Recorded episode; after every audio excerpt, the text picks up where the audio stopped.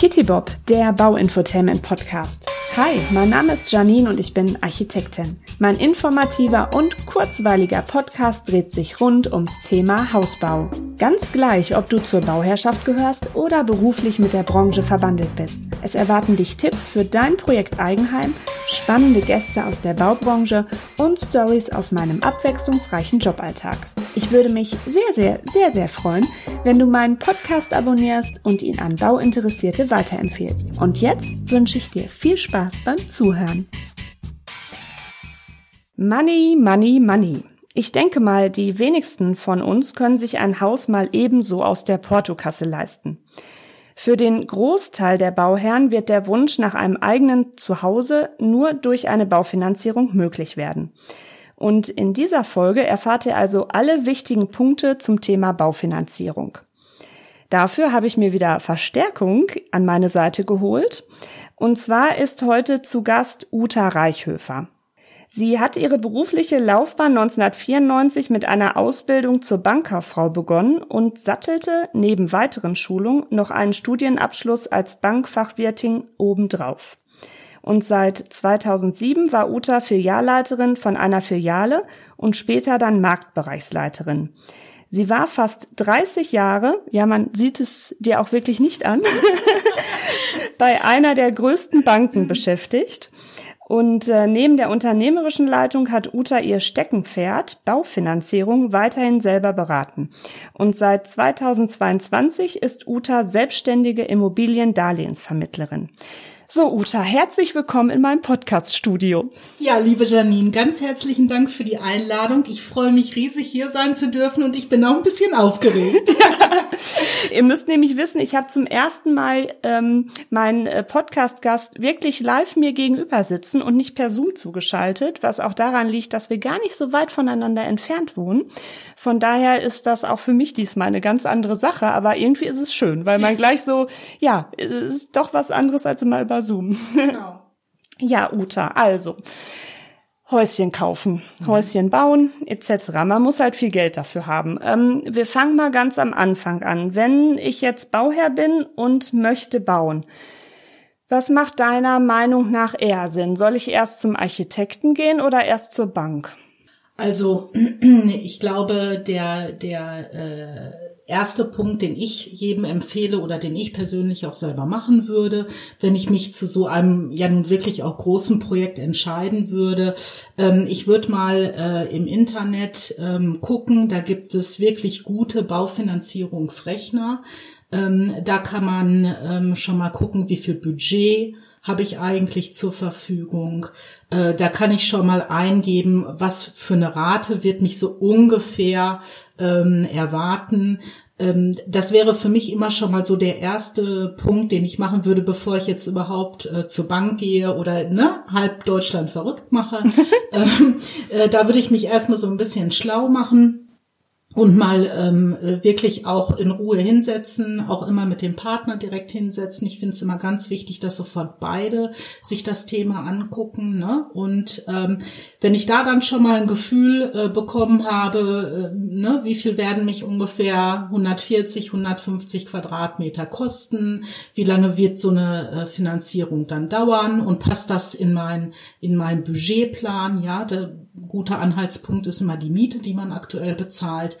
Ähm, wenn ich da schon mal ein gutes Gefühl habe, dann würde ich den nächsten Schritt erstmal auf den Architekten zugehen. Ja, das hört sich doch schon mal nach einem Plan an.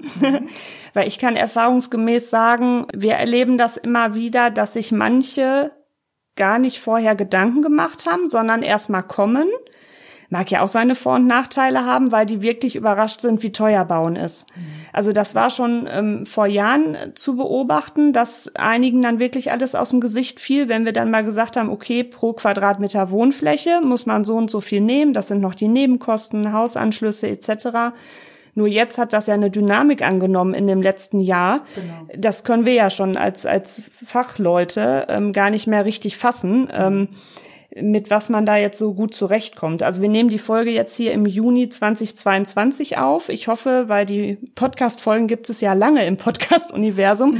Vielleicht haben wir Glück und es entspannt sich irgendwann mal wieder. Aber wenn wir jetzt erstmal von so einem Worst-Case-Szenario ausgehen wie im letzten und diesem Jahr, ist das halt nicht so ohne. Ähm, es ist halt auch traurig zu sehen, weil manchmal wirklich dann so Lebensträume platzen von Bauherren, wenn denen erstmal ja. bewusst wird, weil sie irgendwo eine, eine Werbung von einem Schlüsselfertighaus äh, gelesen haben, äh, 250.000 und alles ist, ist fertig, was halt bei weitem nicht stimmt. Ja. Das, man macht schon Träume so ein bisschen damit kaputt. Nur auf der anderen Seite, wenn man sich übernimmt, hast du auch nicht gewonnen. Ne? Ist viel also, schlimmer.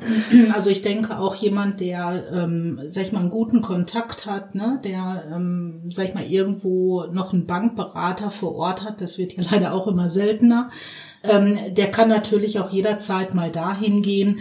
Da sollte man nur auch ein paar Zahlen schon mal so mit an der Hand haben, sprich, was kann ich mir überhaupt vorstellen, wie viel darf es kosten, ähm, damit derjenige halt auch ein bisschen was an der Hand hat, um überhaupt was rechnen zu können. Ne? Also ähm, wer jetzt nicht so online-affin ist, kann auch natürlich zur Bank gehen, ähm, aber ich denke, das ist schon mal der erste wichtige Schritt, bevor man dann zu einem Architekten jetzt geht. Ne? Genau. Wie du schon sagst, man macht immer halb Deutschland verrückt, dann mit seinen Ideen. Weil es ist ja auch so, dass jeder Arbeit reinsteckt. Also ein Architekt in der Erstberatung, die unverbindlich ist, aber genauso der Bankberater, der Darlehensberater. Genau. Ne? Genau. Mhm. Also, wenn ich jetzt zu dir komme, ja. ähm, weil ich äh, dieses schöne Häuschen bauen möchte mhm. oder kaufen möchte, bleiben wir erstmal bei Neubau. Ähm, welche Unterlagen, Infos benötigt denn so die Bank oder der Immobiliendarlehensberater? Wenn äh, Kunden zu mir kommen und äh, neu bauen, dann ist das ja meistens so eine Phase, wo, sag ich mal, der Architekt jetzt noch nicht ganz fertig ist mit allem. Ne? Ähm, das heißt, der Architekt muss ja die Pläne entwerfen, der muss äh, sich nachher um die Baugenehmigung kümmern. Äh, und äh, wir unterscheiden immer zwei ähm, Unterlagen. Das ist einmal sind das die Unterlagen zur Bonität. Das heißt, wie gut bin ich eigentlich? Sprich, was verdiene ich im Monat? Ähm, was habe ich vielleicht auch schon an Eigenkapital angespart? Ähm, und dann halt eben die zweite Seite, das sind die Objektunterlagen und die Objektunterlagen, da ist am Anfang immer ganz wichtig die Gesamtkostenaufstellung vom Architekten. Das muss man sich so vorstellen. Der Architekt summiert halt alle Gewerke äh, untereinander auf. Unten steht ein Strich drunter. Das muss noch nicht die endgültige Zahl sein für den, für den ähm, Berater dann. Äh, aber das sollte schon so in etwa sein, äh, ne, ist es ja klar, ob ich 300.000 finanziere oder ja 600.000, das wirkt sich schon dann äh, extrem aus. Das sollte dann halt schon klar sein, aber man kann das immer noch ändern. So, und wenn man mit diesen Angaben schon mal losläuft, dann kann man schon mal, kriegt man wirklich ein gutes Gefühl, ähm, wo werde ich mich irgendwo mit meiner Finanzierung wiederfinden. Gut. Das heißt aber auch für mich jetzt als Bauherr, es macht dann Sinn, ähm, mal über die letzten zwei Jahre oder das letzte Jahr zu gucken, auf einen Monat runterzubrechen, wie viele Ausgaben hatten wir, mhm. ähm, wo, was haben wir monatlich dann zur Verfügung, weil ich sage ja auch immer, euer Haus kann noch so schön sein, ihr werdet euch dran gewöhnen, so schön wie das ist. Mhm. So. Und man will immer noch essen gehen, man will immer noch schöne Möbel kaufen, in Urlaub fahren. Und ähm, ich glaube nicht, dass man seinen gewöhnten Lebensstil einschränkt. Also ich könnte es jetzt bei uns mir auch nicht vorstellen. Ne? Deswegen denke ich mal, ist das wirklich wichtig, diese, ähm, diese ganzen ähm, Lebenskosten, die man so hat, halt runterzubrechen, um dann zu gucken, aha, ähm, was habe ich jetzt noch übrig, ähm, was auf die Miete draufgeschlagen werden könnte, um halt möglichst entspannten Haus abzubezahlen und noch was übrig zu haben, weil auch euer schönes Häuschen wird alt. Also irgendwann muss da halt auch mal was dran gemacht werden. Ne? Genau, also da empfehle ich auch immer, wenn man so ein Projekt plant, dann macht man das ja nicht von heute auf morgen, ähm, und wenn man sich erstmal selber zu Hause an den Küchentisch setzt und, und die, in die ersten Gedanken kommt, äh, da empfehle ich schon immer frühzeitig mal, ähm, ja, sich einfach so ein Budget wie, wie ich es eben erklärt habe, über einen Online-Rechner zu berechnen und dann wirklich mal hingehen und sagen, okay, ich habe jetzt, äh, ich mache jetzt mal ein Beispiel, ich habe jetzt eine Miete, das sind 800 Euro im Monat. Das ist meine Netto-Kaltmiete. Die Nebenkosten muss ich natürlich beim Haus auch bezahlen. Also du kannst immer davon ausgehen, wenn du ein Haus hast, rechne mit drei Euro pro Quadratmeter mhm. Dann bist du auf der sicheren Seite, wo deine Nebenkosten sind. Heute wird ja auch sehr energieeffizient gebaut, aber mhm. wir sehen ja auch gerade, ne, alle ja. Preise, die Energiepreise schießen auch nach oben. Das heißt, mit drei Euro pro Quadratmeter rechne dann mal. Ähm, und dann guck noch, wie ist die Differenz und leg die Differenz mal jeden Monat an die Seite. Hm. Und dann wirst du über die nächsten zwei, drei, vier Monate, denn ne, so eine Planungsphase dauert ja auch entsprechend, wirst du schon merken, tut dir das jetzt wirklich weh? Musst du dich jetzt total einschränken oder ist das völlig in Ordnung? Hm. Genau, das ist ein sehr guter Tipp. Mhm. Den hat Uta übrigens auch uns gegeben. genau. So, ähm, du hattest gerade schon das Thema Eigenkapital angesprochen. Gibt es da irgendwie einen empfehlenswerten Prozentsatz, den man angespart haben soll? Weil man hörte auch immer, oder die Bauherren, die da sehr offen mit umgehen, ähm, dass manche auch wirklich jetzt so in den letzten fünf Jahren oder so, wo man so gebaut hat, ähm, dass die gar nicht so viel Eigenkapital hatten, wo man sich selber schon immer fragte, wie geht das? Also ganz am Anfang, als ich, äh, äh, sag ich mal, meine, meine Ausbildung oder, oder meine Bandlaufbahn begonnen hatte, galt immer der Prozentsatz von 20. Mhm. Also da hat man immer gesagt, so 20 Prozent, wenn ich die als Eigenkapital mitbringe, dann ähm, ist das schon erstmal eine gute Grundlage für eine Finanzierung. Und ich würde sagen, dass seri wenn ich seriös berate, gilt das auch heute noch. Also ich mhm. persönlich äh, würde niemals, wirklich niemals jemandem, der neu bauen will, äh, äh, so, so ein Projekt empfehlen, wenn er kein Eigenkapital hat, weil äh, das ist, kommt quasi einem finanziellen Selbstmord gleich. Ne? Mhm. Das mhm. geht, geht einfach nicht. Ähm, in den letzten Jahren hatten wir eine Ausnahmesituation, da waren die Zinsen extremst niedrig. Ähm, wir sind im Moment in einer Situation, wo die Zinsen aber deutlich ansteigen, wo wir Kosten nicht mehr wirklich gut im Blick haben. Das heißt, hier ist eine gute Ausstattung mit Eigenkapital eigentlich wieder unerlässlich. Mhm. Deswegen gilt äh, auch da wieder eine alte Formel, ähm, bleib bei den 20 Prozent. Ne? Ähm, dann bist du auf jeden Fall auf der sicheren Seite. Und man muss ja auch immer noch bedenken, die 20 Prozent sind ja erstmal das, sag ich mal, was ich der Bank offenbare. Ne? Ich habe es auch in den ganzen Jahren schon oft erlebt. Dann habe ich irgendwann gesagt, so jetzt mal Hand aufs Herz, wie viel EK ist denn wirklich da? Mhm. Und dann wurde auch die richtige Zahl genannt. Ne? Und da muss man aber auch sagen, ähm, da müssen die Bauherren halt eben auch für sich den Puffer behalten. Ne? Die dürfen sich da der Bank mhm. gegenüber auch nicht ausziehen. Also zu deiner Frage 20 Prozent. Ähm, wäre für mich auf jeden Fall etwas, da kann ich komfortabel mit ins Rennen gehen. Ähm, es geht auch 15 Prozent, aber dazu muss ich auch noch eine nächste Sache wissen.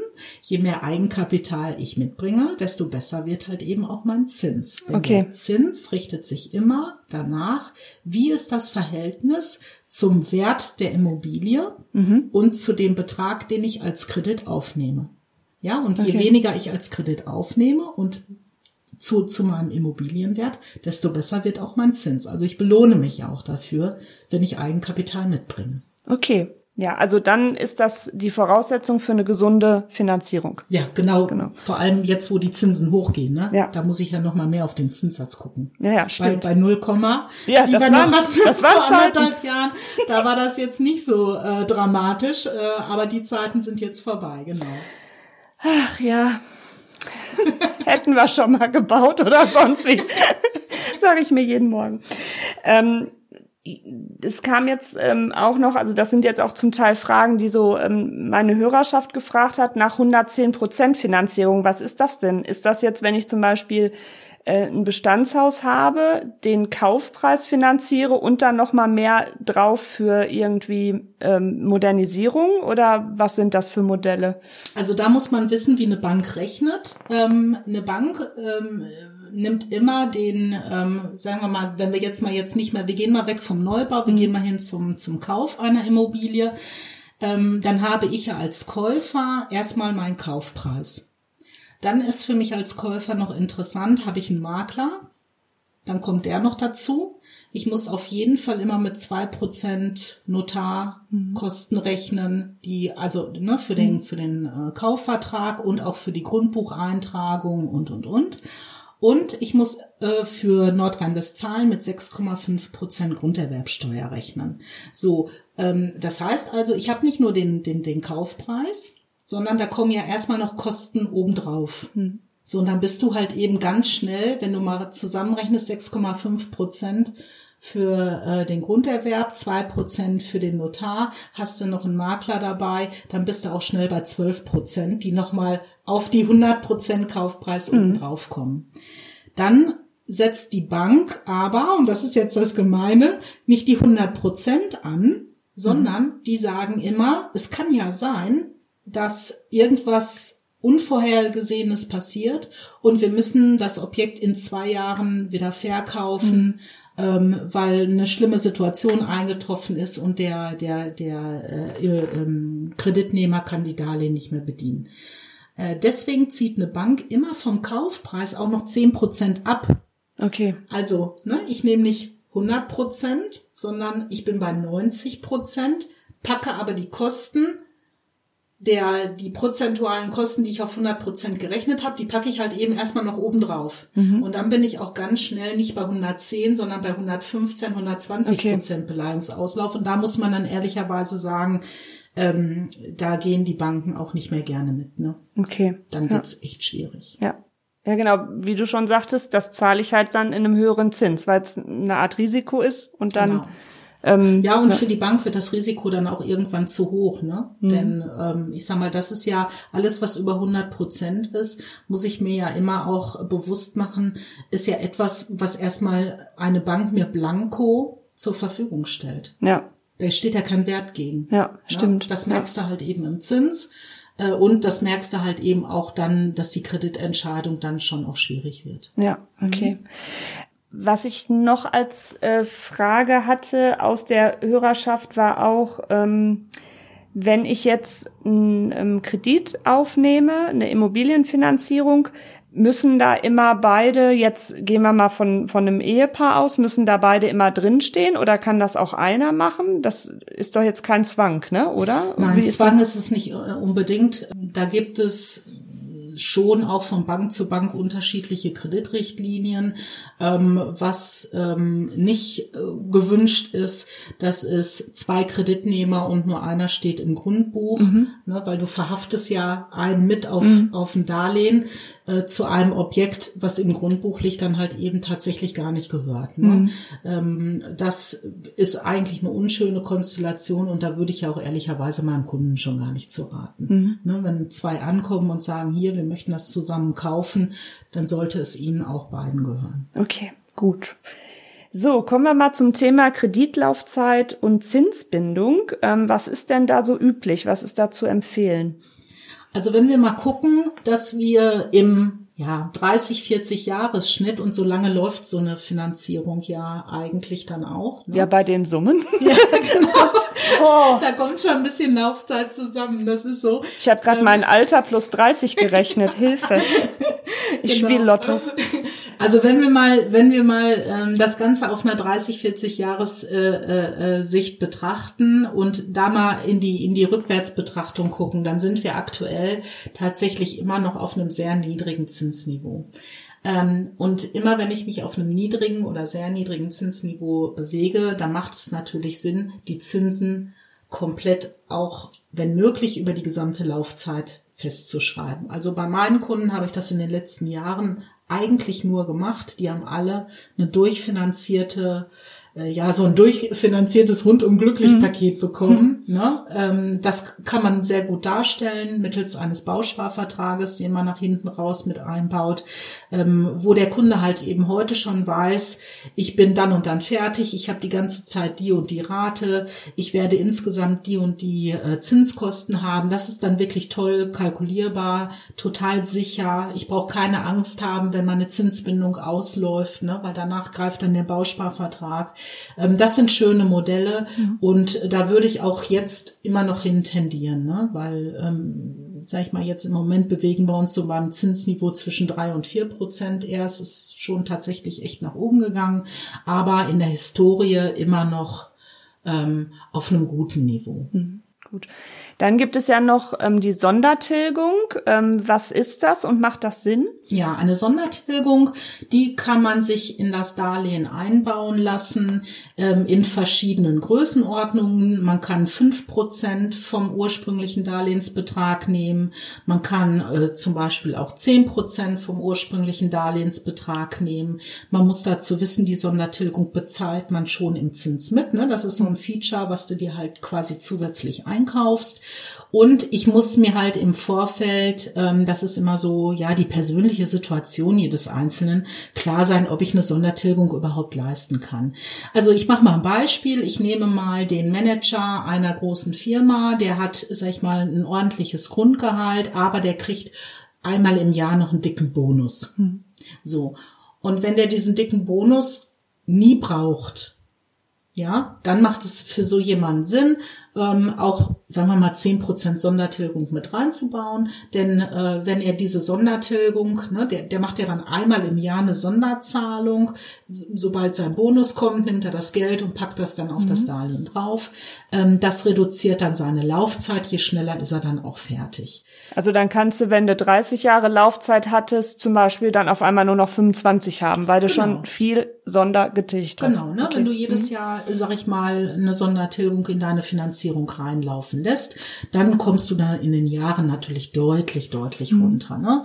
Ähm, man kann das auch, äh, das kann man natürlich auch machen, wenn man sagt, ähm, ich möchte erstmal lieber nur eine geringe Grundrate haben, damit ich so für mich die Sicherheit habe, äh, dass ich mich da nicht übernehme. Und wenn ich dann ähm, merke, ich komme da gut mit klar und kann mir jeden Monat was äh, zusammensparen, äh, dann packe ich das ähm, halt eben einmal im Jahr noch zusätzlich in meine Finanzierung. Wichtig ist dabei einfach nur zu wissen, ich kann eine Sondertilgung leisten, ich muss es aber nicht tun. Das ist kein Zwang, das ist mhm. keine Verpflichtung.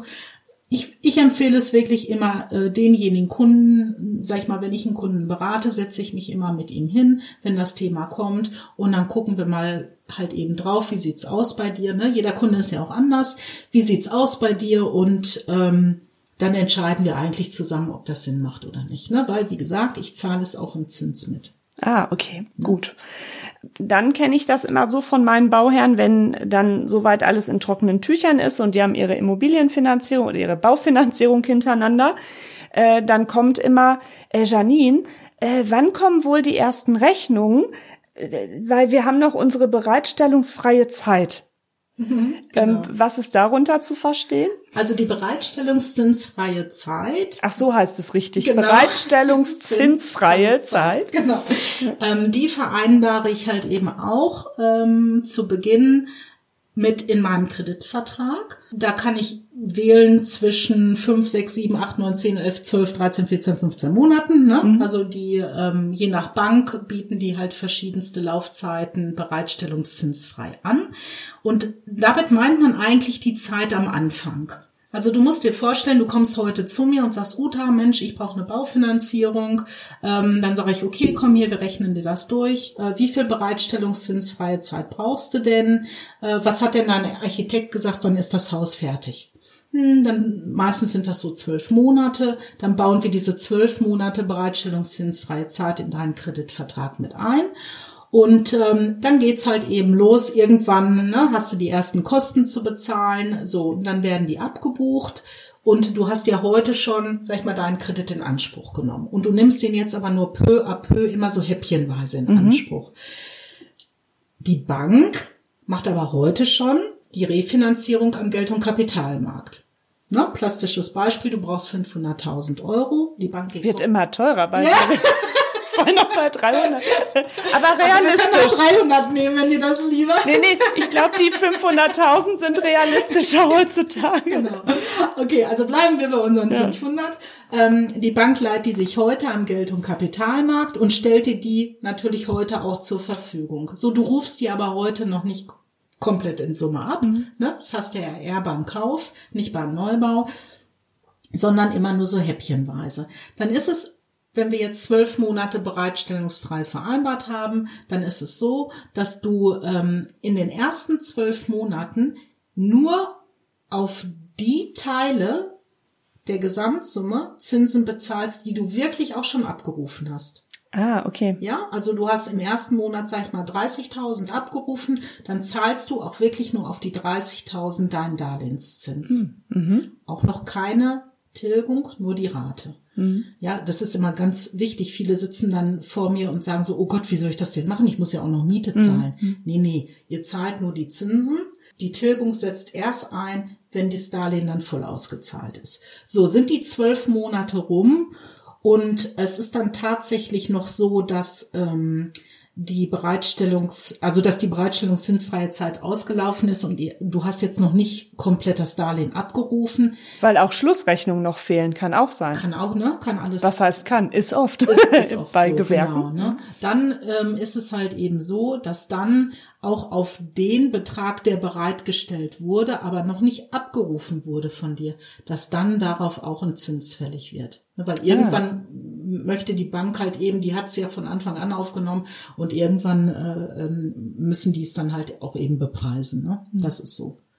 Jetzt verstehe ich auch, wieso manche dann etwas unentspannter werden. Ja, genau. Am Man Ende, kann es verstehen. Genau, am Ende dann möchten die schon fertig werden, ne? Weil ja. dann natürlich, die kriegen ja auch jeden Monat, das muss man ja, ja auch ja. wissen, eine schöne Aufstellung von der Bank, ne? Mhm. Und nach dem zwölften Monat steht dann halt eben auch die Bereitstellung da drauf. Mhm. Und dann ähm, drücken viele dann doch auf die Tube, ne? Das ist so. genau. genau. Ja, jetzt war ich ja gerade schon bei unentspannt. Was natürlich auch immer so eine Sache ist, äh, ja, es ist halt leider so, ähm, weil kein Haus ist ein Prototyp. Mhm. Irgendwie muss man ordentlich Puffer einplanen. Ne? Ja. Also es wird schon vieles immer am Ende teurer, sei es, weil man irgendwas ähm, nicht beachtet hat oder dass man beim Benumustern dann doch gesagt hat, komm, wir bauen einmal, jetzt knallen wir da nochmal 20.000 Euro mehr rein für ähm, ja gewisse äh, Ausstattungsstandards. Wie ist da so deine Erfahrung? Ähm, finanzieren viele Bauherren mit Puffer oder ist das eher knapp gestrickt? Nein, also es finanzieren schon viele äh, mit Puffer, äh, weil sie natürlich auch einmal vom Architekten da eben, also jeder seriöse Architekt macht ja seinen Kunden darauf aufmerksam, dass, ähm, sag ich mal, auch Kosten sich nach oben hin verändern können. Ne? Also ich habe äh, wirklich noch nie eine Baufinanzierung gesehen, wo einer sagte nachher hier, ich gebe das Geld zurück, ich brauch, hab's gar nicht gebraucht. Nee, Nein. sondern eher immer äh, den anderen Fall, dass am Ende doch, sag ich mal, das Darlehen weg war und der Garten noch nicht fertig. Ne? Mhm. Das ist zum Beispiel ein ein, ein, ja, das ist schon ein Klassiker eigentlich, ein Klassiker, oder? So ja. eine Pufferrechnung, ne, dass man sagt, okay, äh, der Garten wird natürlich mit eingerechnet, die Außenanlagen, ähm, aber äh, da kommt es äh, dann oft schon mal ja nicht in den ersten Jahren dann zu, dass die dann tatsächlich äh, äh, ja so wie man sich es vielleicht vorher gedacht hat fertig werden, weil das eben schon mal ein Puffer ist jeder seriöse Architekt rechnet dir auch schon Puffer mit in deine Gewerke. Ja, der, der wird das nie spitz auf Knopf rechnen, ähm, äh, wenn er seinen Kunden gut beraten will. Und genauso sage ich das auch. Ähm, ich rede da ganz offen mit meinen Kunden drüber. Ich gebe nicht immer alles Eigenkapital wirklich auch an oder sag, äh, ihr müsst das aber in die Finanzierung einbringen, sondern ich weise auch immer darauf hin, äh, je nach äh, Finanzierungsvolumen, dass einfach so ein Puffer da sein muss ich habe das halt auch oft schon erlebt, dann, dann gehen wirklich Ehen auseinander. Ne? Mhm. Also wenn, wenn das, wenn, wenn es zu einem finanziellen äh, Harakiri kommt, äh, da tust du keinen Gefallen mit. Und, und äh, so eine Finanzierung, sage ich dir auch ganz ehrlich, würde ich auch oder habe ich auch immer abgelehnt bisher, ne? wo ich dann gesagt habe, Mensch, das ist einfach nichts für euch. Äh, ich mache auch gerne Geschäfts, überhaupt gar keine Frage, aber mir ist am Ende ein glücklicher Kunde äh, wichtiger, weil den berate ich einmal gut und der unglückliche, äh, sag ich mal, äh, wo ich dann vielleicht noch mit verantwortlich verantwortlich bin, äh, das äh, muss ich mir nicht geben, äh, das brauche ich nicht. Nein. Von daher, also ein Puffer, ja, der sollte eher äh, äh da sein. Da gibt es, äh, sag ich mal, keine äh, Richtschnur für, denn da kommt es auch immer auf das Volumen an. Ähm, da kommt es auch immer drauf an, wie ich baue. Aber ähm, ohne Puffer geht es einfach nicht. Punkt. Ja, ja, weil ähm, das ist halt auch oft der Fall, wenn viele also ich will jetzt nicht auf diese Branche schimpfen oder so, ne? Auf keinen Fall. Aber es gibt halt dann auch gewisse Anbieter, wenn es um Schlüsselfertigbau geht, die gewisse äh, Kosten ja den Leuten nicht erklären oder nicht aufzeigen, ne? Mhm. Weil woher soll ich das wissen als als Bauherr? Ich bin kein, ja, in, in den meisten Fällen bin ich kein Fachmann, keine mhm. Fachfrau dann, ne? Dass ich halt ähm, ein Bodengutachten brauche, dass es sein kann, dass die Gründungssituation völlig, ähm, ja, sagen wir es mal auf gut Deutsch, beschissen ist, dass das mhm. deutliche Mehrkosten gibt. Ja. Außenanlagen können von bis, selbst wenn ich ein, ein Hanggrundstück habe, ähm, ist es vielleicht vom Quadratmeterpreis ein bisschen günstiger. Es wird aber wesentlich teurer in der Außenanlagengestaltung. Mhm. Ich brauche Hausanschlüsse, ich brauche vielleicht noch einen Kanalanschluss. Ähm, das sind alles so Dinge, ähm, an die muss man natürlich denken. Und ähm, wenn man jetzt Pech gehabt hat und hat jetzt, kann ja auch mit einem Architekturbüro passieren, muss ja jetzt gar nicht mal mit, mit einem gewissen Fertighausanbieter oder so passieren, dass an gewisse Sachen nicht gedacht wurde, nicht offen kommuniziert. Und dann denkt so ein Bauherr irgendwie, ach toll, 300.000, ich habe jetzt hier mein Häuschen, ja und dann kommen aber noch 60.000 drauf. Und dann äh, sitzt man da, ne? Ja. Das ist schon und wie du das schon sagtest, es ist ja, es ist die größte Investition im Leben des Durchschnittsmenschen, sagen wir mal so, genau. des Durchschnittsbürgers. Und äh, kein, also ein Haus darf nie so wichtig sein, dass ich damit mein eigenes ähm, ja, Glück dem drunter stelle, meine Gesundheit, ne? Weil ähm, ich hatte auch mit äh, einer Baujuristin, mit der Manuela Reibold-Rohlinger gesprochen, die sagte auch, es gibt auch äh, Bauburnout, ne? Wie du schon sagtest, Trennung, Scheidung innerhalb von so Bauprozessen, weil das zerrt an den Nerven, ja. Jeder von uns ist anders belastbar. Ähm, während ihr baut, habt ihr auch noch euren Job, eure Kinder, um die ihr euch kümmern müsst, ne? Und das sind alles Sachen, das kommt dann nochmal on top. Mhm. Und ähm, das sind natürlich so Dinge, da muss man sich wirklich dann im Klaren drüber sein, kriegen wir das alles hin? Und wenn dann noch was knapp kalkuliert ist und man irgendwann so, ja, selber hinterher kein Geld mehr hat, das ist, ähm, klar, jetzt ist Geld auch nicht das Wichtigste auf der Welt, aber wenn ich mich dermaßen verschuldet habe, kann das halt auch eine riesige Belastung werden. Ja, aber du hast ja eben auch am Anfang gesagt, ähm, ich sag mal, ich will ja auch noch mal in Urlaub fahren. Ja. Ne? Und, und ähm, das finde ich halt eben auch total wichtig. Ich sag mal, die Deutschen sind ja im Schnitt, wenn du mal so auf Statistiken guckst, dann sind das ja schon Fans auch vom eigenen Haus mhm. und ne, vom Eigentum. Ähm, aber man muss da auch wirklich sagen, wenn es nicht passt und dann, dann sollte ich auch die Finger davon lassen. Und ähm, ich sollte auch immer ähm, mal, äh, wenn ich wirklich einen, sag ich mal, einen guten äh, Berater an der Hand habe, ähm, der wird mich schon darauf aufmerksam machen. Ähm, denn, denn ich weiß ja als, als, sag ich mal, Berater für das Darlehen, ich weiß, gucke mir ja auch die Gewerke an. Ne? Und ich sehe ja auch, na, das, daran ist gedacht worden, das, das, das, das, das, das ist alles drin. Ähm, ich kann jetzt natürlich so eine Gründung nicht, nicht, nicht bewerten, klar. Ähm, aber ich sehe natürlich auch schon, ähm, wenn jetzt zum Beispiel irgendwelche ähm, wenn jetzt zum Beispiel so ein Dach völlig falsch berechnet worden ist. Ja, du, du hast ja über die Jahre auch Erfahrungswerte mhm. ähm, und ein guter Berater, der nimmt dich da auch schon mit an die Hand. Ne? Mhm. Da wollen wir jetzt keinem Angst haben. Nein, nein, nein, genau. Ja. Aber genau. es gibt in jeder Branche schwarze Schafe. Das ist, so. das ist ja. leider so, genau. Ähm, was gibt es denn für Gründe von, von Seiten der Bank, Kreditinstitut, ähm, dass eine Finanzierung abgelehnt wird? Ja, da gibt es äh, zum Beispiel den Grund, dass ich, ähm, sage ich mal, nicht meinem Gehalt entsprechend finanziere. Ja, also äh, sagen wir mal, ich bin jetzt äh, ähm, Angestellter, ich verdiene 3000 Euro netto im Monat, ähm, ich habe eine Familie, ich habe noch zwei Kinder und ähm, ich will jetzt aber ein Haus bauen für oder oder kaufen für 800.000 Euro ja, dann passten die 800.000 Euro einfach nicht zu meinem 3.000 Euro Gehalt. Auch da empfehle ich wieder so einen Budgetrechner. Wie viel Immobilie kann ich mir eigentlich leisten? Ähm, das ist zum Beispiel ein Grund, wo man dann sagen muss, ähm, eine seriöse Bank äh, oder auch äh, so wie ich jetzt ein seriöser Immobiliendarlehensvermittler wird dir da schon sagen, äh, du, das passt nicht. Dann gucken wir auch immer da drauf, ähm, wie ist eigentlich die langfristige Haushaltsrechnung. Ne? Also viele gucken so die kurzfristige Haushaltsrechnung, das ist immer das, so wie sich die Situation heute darstellt.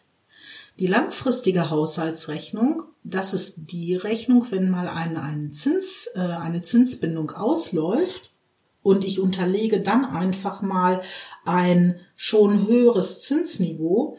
Ähm, wir rechnen da so im Durchschnitt so mit sechs bis acht Prozent Annuität und gucken dann, kann der Kunde das eigentlich mit seinem Gehalt von heute, könnte er das dann auch noch tragen? Hm. Ja, und wenn das schon deutlich Minus ist oder Minus ist, ähm, dann geht es auf jeden Fall ins Vier-Augen-Prinzip bei einer Bank und wenn das deutlich Minus ist, dann wird es auch abgelehnt. Ja, also auch da steht immer der Kundenschutz im Vordergrund. Nichts anderes mhm. ist es ja, dem Kunden auch zu sagen, ey, wir sehen da für dich in, die, in der Zukunft ein Risiko. Ähm, wenn deine Zinsbindung ausläuft und du hast noch, sag ich mal, mal 400.000 Euro auf dem Deckel, ja, unterleg die mal mit acht Prozent oder mhm. mit sechs Prozent, dann bist du auch schnell ähm, bei, sag ich mal, fast dem Doppelten der Rate. Äh, und dann wird's natürlich richtig teuer, auch wenn schon viel Kredit weg ist. Ne? Ähm, und da, auch da steht für mich auch immer der Kundenschutz an erster Stelle, äh, da auch dann zu sagen, ähm, entweder finanzieren wir es durch über die gesamte Laufzeit, was ich eben schon mal ansprach mit dem Bausparvertrag. Oder wenn der Kunde das nicht will, dann auch wirklich, äh, sag ich mal, auf die Risiken hinweisen, äh, das mit dem Kunden zu diskutieren. Und dann müssen wir eine andere Lösung finden, weil dann kriegst du halt auch keine Bank, die da mitgeht. Ne? Ja, ja. So, jetzt waren wir ja gerade immer bei Neubau. Mhm. Ähm, so, da fliegen ja die Preise weg. Gleiches ist ja auch leider seit Jahren, wenn ich jetzt ein äh, Bestandshaus kaufe. Mhm. Äh, selbst hier, ähm, also Uta und ich, wir wohnen ja im wunderschönen Sauerland, ja, wo die Welt eigentlich noch in Ordnung ist, aber was die Immobilienpreise angeht, auch seit einigen Monaten nicht mehr ganz so. genau.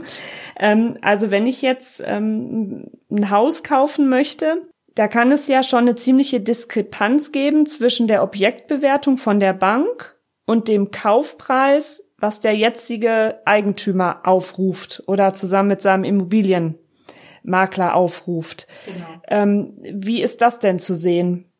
Also da muss man, äh, nehme ich dich noch mal eben kurz mit. Ja, auf, ein Beispiel, eine Reise, eine Reise genau, ja. Äh, auf die Reise, sag ich mal, äh, durch die letzten äh, fünf, sechs Jahre der Baufinanzierung. Ähm, da haben wir ja gesehen, dass das Zinsniveau immer weiter nach unten fiel. Ähm, und der Markt, ne, also der Markt ist ja hier meine Immobilienverkäufer, die haben darauf reagiert, auf die immer weiter fallenderen Zinsen. Also ich konnte mir ja mein Geld immer günstiger mhm. besorgen.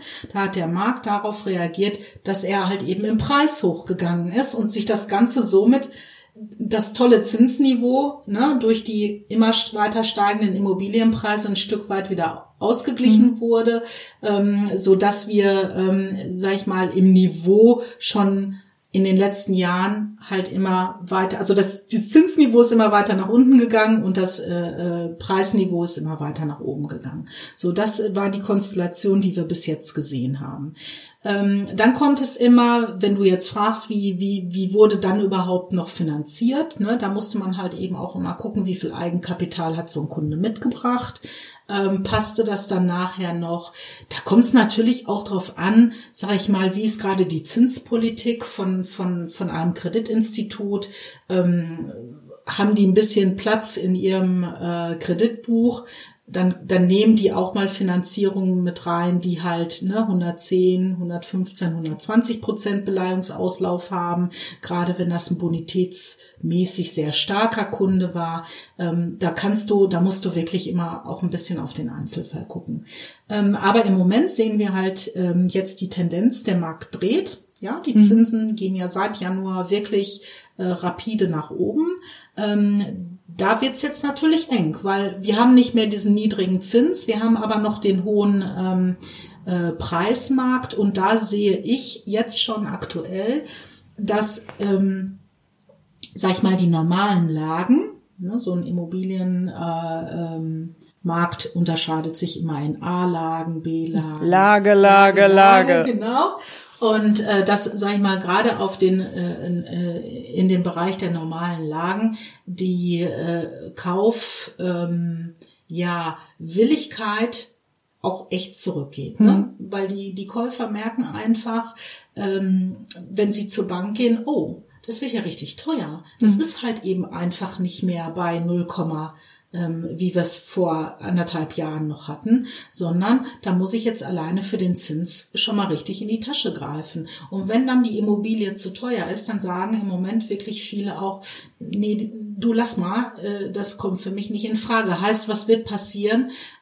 Entweder kaufen nur noch die Bonitätsstarken, die es vielleicht nicht so ganz so interessiert, mhm. ja, oder die Immobilienpreise ähm, werden halt eben auch ein Stück weit wieder zurückkommen. Das heißt, wir gucken ja immer, ähm, zu wie viel wurde so ein Objekt irgendwann mal gebaut. Dann ziehst du Abschläge runter ähm, für die Abnutzung einfach eines äh, Objektes. Ne? Ist ja was anderes, ob ich ein Objekt kaufe, was fünf Jahre alt mhm. ist oder eins, was 50 Jahre mhm. alt ist. So, und dann ähm, muss man halt eben gucken, wenn, wenn man so eine Objektbewertung macht äh, und man stellt die gegen den Kaufpreis, passt das einigermaßen überein oder passt das halt eben nicht. Und wenn es nicht passt, heißt der Kaufpreis ist zu hoch, dann glaube ich, dass viele Kunden, nicht nur glauben, ich weiß es auch, dass viele Kunden dann im Moment sagen, nee, zu den Preisen kaufen wir nicht mehr. Das ist aktuell so der Trend im Markt. Was kann jetzt passieren? Ne? Die Objektbewertung sagt 350.000 und der mhm. Verkäufer will 500.000 haben, rückt da auch nicht von ab wenn es mir das dann wert ist, ja, dann zahle ich auch wieder mit einem höheren Zinssatz, ne? Das dann ab, genau, wieder unterm so, Strich, ne? So, ja. und, und ich sag mal so, bleiben wir mal bei dem Beispiel. Du hast jetzt vielleicht ähm, auch ein bisschen Eigenkapital ähm, sag ich mal, angespart, dann ist es aber trotzdem noch so, dass äh, am Ende eine Risikobetrachtung gemacht wird von der Bank und die Bank dann halt eben guckt, okay, wir haben unsere Objektbewertung, du hast aber einen Kaufpreis, der da nicht zupasst, da haben wir ein, dicke, ein dickes Gap zwischen, ja, und dann kann es halt eben auch sein, dass selbst bei einem guten Kunden gesagt wird, nee, ähm, wir haben hier einen Beleihungsauslauf, der liegt bei 130, 140 Prozent. Wir finanzieren das nicht. Ne? Mhm. Das kann natürlich oder wird äh, dann auch ähm, passieren. Ja, aber da sind wir auch wieder bei dem Thema, äh, man muss es sich halt gut überlegen, ob es einem das wert ist und nicht, dass man sich damit finanziell dann einfach wieder überhebt. Ne? Ja, genau. genau und, ne? und ich sag mal so, das ist ja auch äh, immer die Frage auch für den Verkäufer. Ne? Ich sag mal, wenn der Verkäufer in so einer in so einer in so einer Phase von steigenden Zinsen einfach mit Mondpreisen noch um die Ecke kommt, was letztes vorletztes Jahr alles noch irgendwie finanzierbar war, wenn auch ein bisschen Eigenkapital mhm. vorhanden war, dann haben wir heute einfach eine völlig andere Situation. Das passt einfach dann nicht mehr. Ne? Haben vielleicht einige auch noch nicht so auf dem Schirm. Weiß man ich nicht. das haben viele noch nicht so auf dem Schirm, ne? weil viele einfach so ähm, schon jetzt über Jahre immer Niedrigzins, Niedrigzins. Ne? Mhm. Banken wollten ja auch schon Negativzinsen mhm. für mein Guthaben äh, haben. Mhm. Ähm, wir kommen ja aus einer total verqueren Situation, die sich aber doch sehr drastisch geändert hat. Ähm, wer die Presse verfolgt hat, wir werden ja jetzt auch den Leitzins ähm, wieder anheben, äh, was ja, äh, sag ich mal, andere Länder schon vorgemacht haben. Ähm, das führt natürlich alles, sag ich mal, nicht zu einer entspannten Zinssituation für ja. einen Käufer, Immobilienkäufer. Ja. Dann, Uta, gibt es ähm, so ein ganz böses Gerücht, was immer so umhergeistert. Das kriege ich auch immer so bei Bauherren mit. Das, ich weiß jetzt nicht, ob das wirklich so schlimm ist. Vielleicht kannst du uns ja die Angst nehmen. Und zwar ist das diese ganz große Angst vor der Nachfinanzierung. Ist das berechtigt oder unberechtigt? Ja, also das, äh, die Nachfinanzierung, ähm, die ist ähm, ja, wie soll ich das jetzt sagen?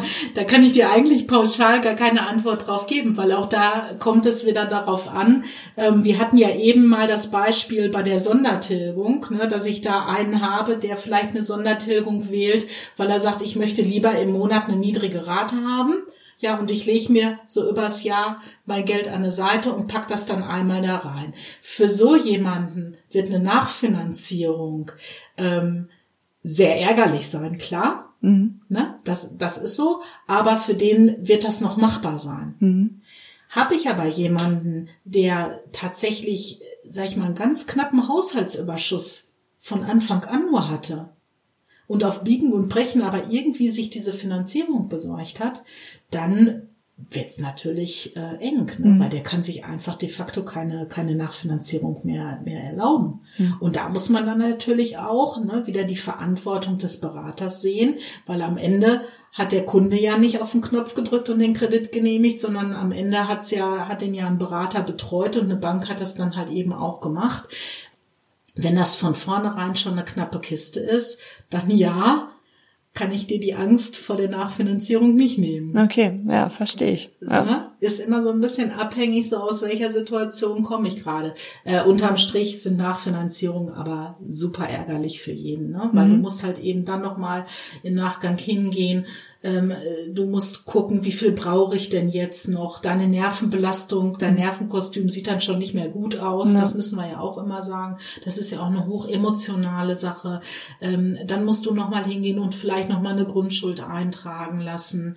Ähm, die, sag ich mal, die, die Zinskosten werden sich auf jeden Fall nicht mehr auf dem Zinsniveau mhm. äh, befinden, wozu du mal finanziert hast. Die werden eher hoch sein oder wir haben jetzt einen mhm. total abfallenden Zinsmarkt, mhm. ne? aber da können wir ja nicht von ausgehen. Das heißt, das wird ja auch in den Nebenkosten nochmal teurer. Mhm. Nicht nur in dem, was ich jetzt sowieso noch brauche, um mein Haus fertigzustellen. Ja. Ja. Ne? So, und dann muss ich mir halt eben auch über, sag ich mal, 20, 25, 30 Jahre halt eben mehr Rate ans Bein binden, wo ich gar nicht mit gerechnet habe. Und da kann ich halt immer nur vorwarnen. Ne? Wenn das echt zu knapp gerecht ist, gerechnet ist, dann ja, ist das schlimm wirklich auch. Ne? Ja, vor allen Dingen, wenn es dann den Anteil frisst, den ich vielleicht eigentlich monatlich für die Instandhaltung des Hauses zum Beispiel eigentlich beiseite legen wollte. Ne? Und dann wird das über so eine Nachfinanzierung gefressen. Genau, also da muss ich ja auch immer noch drauf gucken. Das ist auch ein gutes Stichwort. Wenn ich jetzt eine, äh, sag ich mal, gerade eine gebrauchte Immobilie kaufe und die kann auch noch gut instand sein, so dass ich da, sag ich mal, ein bisschen streichen muss und ich kann mhm. einziehen. Ich muss mir aber trotzdem immer mal die Heizung angucken, die Fenster angucken, das Dach angucken. Ja, da muss ich halt eben auch, je nach Alter des Objektes, frühzeitig Rücklagen für bilden oder ich finanziere diese Gewerke, wenn sie dann fällig werden, halt eben auch nochmal wieder mit. Mhm. Ne? Gutes Stichwort, sollte man auch immer noch dran denken. Ja. Ja, und vor allen Dingen ähm, erschreckend jetzt, wenn ich mir das so angucke, wo unsere Baupreise hin explodiert sind. Ich vermute mal, dass sehr, sehr, sehr viele, also prozentual mehr als in den letzten Jahren jetzt nachfinanzieren müssen, weil ähm, es war ja, ist ja im Moment eigentlich gar nicht mehr zu fassen, was das unbedingt so kostet. Und äh, von daher, ähm, ja, also ich habe jetzt auch schon ähm, in Fachpresseartikeln gelesen, dass es sogar Regionen gibt, wo Grundstücke zurückgegeben werden oder oder Rohbauten verkauft werden, weil es halt einfach äh, nicht mehr kalkulierbar ist. Ja, ne? weil es jetzt schon aus dem Ruder gelaufen ja. ist, ne? Und man jetzt schon merkt, sag ich mal, man hat gerade mit den ersten Gewerken begonnen mhm. und man merkt jetzt schon, oh, das äh, wird nicht eine enge Kiste, sondern es wird hier gar keine Kiste mehr. Mhm. Ähm, das ist natürlich im Moment eine Riesengefahr und was mir viele meiner Kunden halt auch berichten, die kriegen ja gar keine Preise mehr, ne? Nee. Also die fragen beim Wir Architekten auch nicht. Ja, die fragen beim Dachdecker, ja äh, jetzt sage ich mal eine Dacheindeckung an und dann ähm, sagt der Dachdecker, ähm, äh, ja, ein, ein, konkretes Angebot kann ich dir aber gar nicht mehr machen, weil unsere Preise so schwanken. Äh, ich rechne das dann ab, wenn es fertig ist, wenn ja. ich weiß, was ich eingekauft habe. Äh, das ist im Moment echt Wahnsinn. Mhm. Ja, vor allen Dingen merkt man mal, in was für einer Luxussituation wir all die Jahre gelebt haben. Also es ist, ähm, ja, das ist irgendwie man kann es immer noch nicht so richtig greifen, wo das dann mal so hinführen wird. Ne? Mhm. Aber jetzt habe ich äh, in der Hand meine Glaskugel, wie du siehst. Ja. Gucken wir mal rein. Mal gucken, ob sie heute irgendwas sagt. Mhm. Was meinen wir denn, wie sich das so entwickeln wird? Mit den, mit den Zinsen und so. Was ist denn da deine Meinung als Expertin? Also ich habe ja keine Glaskugel. Ähm, nur ich hier meine. Nur, nur, nur okay. du hast eine, deswegen ich hexe. bin ich da genau, genau, deswegen bin ich da auch sehr vorsichtig. Ähm, also ich glaube, dass wir halt eben, ähm, äh, da braucht man aber auch keine Glaskugel für haben. Ich glaube, dass wir das Tal der niedrigen Zinsen jetzt wirklich deutlich äh, durchschritten haben. Das heißt, auf dieses Niveau glaube ich nicht dass wir da noch zurückfallen. Oder dass wir da kurzfristig wieder hin zurückfallen, das glaube ich nicht, sondern dass der Trend eher, sage ich mal, noch weiter nach, nach oben geht.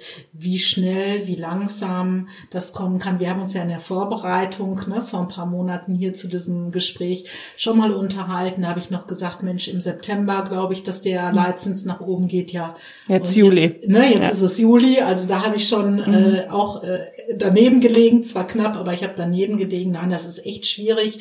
Ich bin echt gespannt, was der Immobilienmarkt äh, macht, also sprich äh, Angebot und Nachfrage. Ich äh, hoffe und glaube, dass es sich da auf der Seite entspannen wird, äh, denn irgendwie müssen wir diesem Trend jetzt äh, entgegengehen, sonst kann ja keiner mehr sich Wohneigentum hm. leisten. Das kann ja nicht das Ziel sein. Ich glaube, dass die Banken eher, sag ich mal, ähm, von ihrer Mindesttilgung vielleicht auch noch mal zurückgehen werden. Ähm, viele Banken haben ja unter einer Tilgung von zwei Prozent gar nicht mehr finanziert. Ne? Die wollten die ja immer sehen.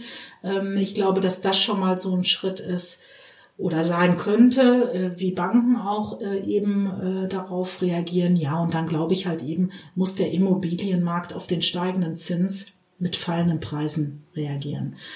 Damit haben wir das Thema von den Neubauten noch gar nicht beleuchtet. Da sage ich dir ganz ehrlich, glaube ich halt eben, dass sich der, der diese, diese ganze Problematik um die, um die äh, Baupreise, Baukosten entspannen wird. Nee, glaube ich noch nicht. Wir haben einfach irgendwo im Moment eine verrückte Welt. Mhm. Ähm, da, da bin ich echt gespannt. Da habe ich selber, äh, also ne, da habe ich mhm. echt keine Glaskugel zu, wie, wie sich das entwickeln wird. Aber ähm, ich glaube halt, dass wir nächstes Jahr ähm, eher weniger ähm, Neubauten oder ich weniger Neubauten bei meinen Kunden sehe, sondern eher, äh, äh, sag ich mal, Kauf von gebrauchten Objekten, die dann saniert werden, mhm. modernisiert werden, saniert werden. Ähm, ich glaube, dass da so der Trend vielleicht jetzt leicht eher hingeht, ähm, bisschen weg vom Neubau. Ja, also ich glaube auch, selbst wenn sich das ähm, in naher Zukunft mit den Materialengpässen wieder etwas entspannen wird, dass trotzdem aufgrund des Fachkräftemangels im Handwerk, dass trotzdem die Stundenlöhne weiter steigen werden, ähm, dass wir nicht wieder auf das Niveau wie vor zwei, drei Jahren oder so kommen. Also das glaube ich nicht. Aber wie gesagt, wir können jetzt alle nicht in die Zukunft schauen. Aber ja, bleibt halt ein spannendes Thema. Auf jeden Fall. Genau. Und ähm, abschließend ähm, möchte ich dich jetzt nochmal bitten, meinen lieben Zuhörern und Zuhörerinnen mal nochmal kurz aufzuzeigen, woran erkennen die einen seriösen Finanzierungsanbieter beziehungsweise Immobiliendarlehensvermittler? Ein bisschen, was hat es ja vorhin schon gesagt? Ja, also ich glaube, da haben wir schon, da haben wir eigentlich schon ganz viele Punkte ähm, jetzt in dem Gespräch drin gehabt, woran man das erkennt. Ähm, also ich glaube, jeder von uns kann unterscheiden, ob er einen Menschen vor sich sitzen hat, der einem wirklich hilft und einem wirklich auch eine ehrliche Meinung sagt, auch wenn die manchmal unangenehm ist oder sich erstmal doof anhört. Ne? Ähm, oder wenn er halt eben auch sagt, äh, das Beispiel, was ich eben hatte, ähm, legt mal wirklich 1700 Euro Rate an die Seite, wenn ihr aktuell nur 700 Euro Miete mhm. habt äh, und guckt mal, ob ihr damit überhaupt klarkommt. Also jemand, der nicht pessimistisch ist, aber schon auch mit mir über die Risiken spricht, äh, mich da vernünftig aufklärt, äh, der mich auch, äh, sag ich mal, durch diesen Prozess mit viel Erfahrung, die braucht man einfach für so ein Geschäft, ähm, dann auch begleitet. Wenn man so jemanden an der Hand hat, ähm, und, und da, da kann ich auch immer nur so ein bisschen auf das Bauchgefühl äh, eines jeden appellieren, ähm, dann glaube ich, bin ich da schon gut unterwegs und ähm, es ist gar nicht schlimm, wenn ich mal eine Aussage bekomme, du, das ist total unrealistisch, da musst du anders drüber nachdenken, da würde ich anders dran gehen. Äh, nee, im Gegenteil, das zeichnet dann eigentlich jemanden aus, der dich auch wirklich vernünftig beraten will. Ich habe eins gelernt in meiner Laufzeit, ähm, ich habe lieber die Kunden, die zufrieden sind ähm, und äh, mach nichts auf Biegen und Brechen, weil wenn ich jemanden habe, der unzufrieden ist, der steht jahrelang noch vor meinem Schreibtisch im mhm. Zweifel und äh, das kann nicht mein Ziel sein. Mhm. Ja, genau, das sind sehr gute Punkte. Also da immer aufs Bauchgefühl schon mal hören und wirklich auch sich selber ein bisschen informieren, ähm, sich selber das auch schon mal durchgerechnet haben, dass ich schon mal für mich selber weiß, äh, wo geht da die Reise hin, tue ich mich da am Anfang schwer mit, dann gehe ich mal zu einem Bankberater, der mir da hilft und ähm, dann aber wirklich, wirklich auch meine ganz große Bitte an euch alle, setzt euch echt mit dem Thema auseinander, setzt euch mit dem Kostenthema auseinander und betrachtet das einmal kritischer und fragt auch einmal mehr als einmal zu wenig. Ja, das, das sind sehr gute Tipps. Wäre ja. meine Empfehlung. Genau. genau. Ja, und du bist ja, ähm, wie wir eingangs schon gesagt haben, äh, freie Immobiliendarlehensvermittlerin. Also an alle äh, Zuhörer und Zuhörerinnen, die da Bedarf haben, können sich gerne bei dir melden. Ich ähm, pack deine Kontaktdaten in die Folgenbeschreibung beziehungsweise in die Show Notes rein. Ähm, du berätst ja dann quasi auch deutschlandweit, also die müssen ja nicht unbedingt aus der Region kommen, ne? Mhm. Genau. Und ähm, von daher seid ihr da schon mal in den richtigen Händen. Genau. Und äh, ja, liebe Uta, vielen Dank. Das äh, war eine unheimlich informative, kurzweilige Folge. Ich habe auch wieder wahnsinnig viel dazugelernt, weil das ist ja so gar nicht mein Gebiet. also von daher hast du mir da auch sehr geholfen und äh, bestimmt auch ähm, meinen braven äh, Zuhörerinnen, Zuhörerinnen, genau, allen. Und ähm, ja, herzlichen Dank, dass du da warst. Ja, ähm, du, ich gebe das gerne zurück, hat mir riesig Spaß gemacht. Ähm, ich hoffe, man merkt so ein bisschen, dass das wirklich äh, seit Jahren so mein Thema ist, äh, wo ich mich total wohlfühle, was mir total viel Spaß macht.